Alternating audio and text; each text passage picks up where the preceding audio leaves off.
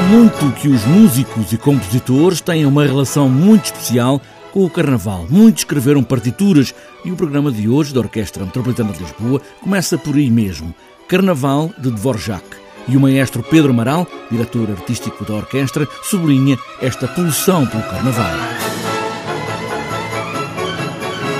A música e o Carnaval sempre estiveram de mãos dadas. Aliás, ao músico, ao compositor, fascina tanto o sagrado como o profano.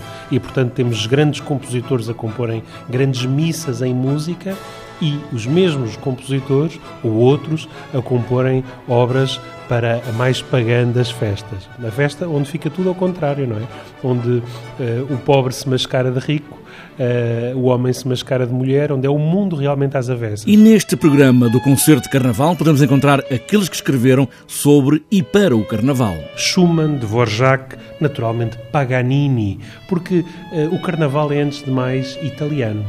E então temos um foco sobre a música italiana e, em particular, a prática veneziana com este extraordinário Carnaval de Veneza de Niccolo Paganini, onde teremos um convidado muito especial, o grande violinista Pedro Meireles, que se irá juntar à Orquestra Metropolitana de Lisboa, uh, tocando a solo estas grandes obras de Paganini, o Carnaval de Veneza e também a Campanella.